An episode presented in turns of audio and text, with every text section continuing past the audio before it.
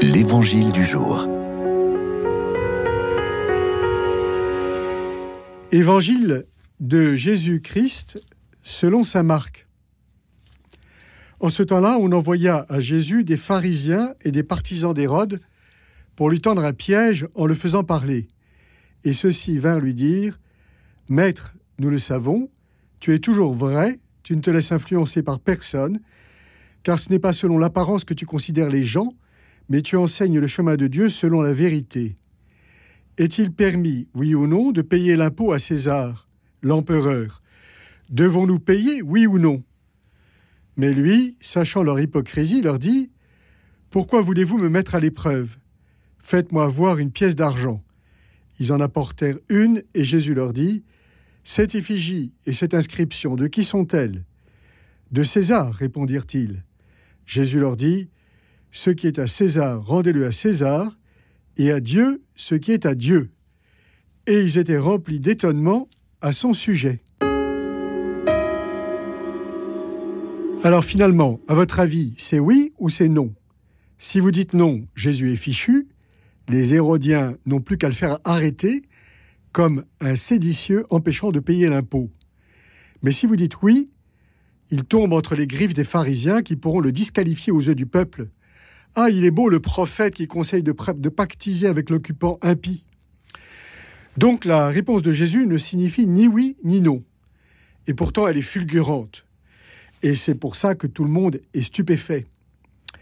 Le principe est lumineux et net, mais en pratique, il ne peut s'appliquer immédiatement. Jésus le prouve. La monnaie de l'impôt, outre l'image de César, porte l'inscription impie, le divin Jules. Nul ne peut donc payer l'impôt sans se salir les mains de ce blasphème. Or, ils le payent tous, sinon ils seraient obligés de fuir au désert pour entrer en résistance. Les pharisiens comprennent bien que la phrase de Jésus, contrairement à ce qu'elle semble dire à première vue, ne signifie pas autorisation de payer l'impôt.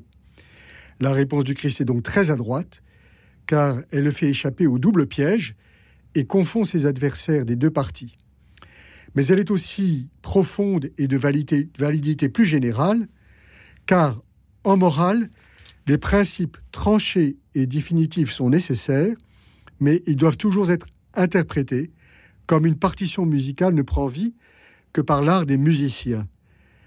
Leur application ne peut être assurée par un procédé déductif. En fait, tout est pour Dieu, mais tout passe par nous. Il n'existe pas de ligne de démarcation entre le domaine de César et celui de Dieu. Nul ne saurait exclure Dieu d'aucune région de l'être. De l'autre côté, toute réalité terrestre relève ici-bas, au moins pour une part, de la loi et des pouvoirs publics, donc de César.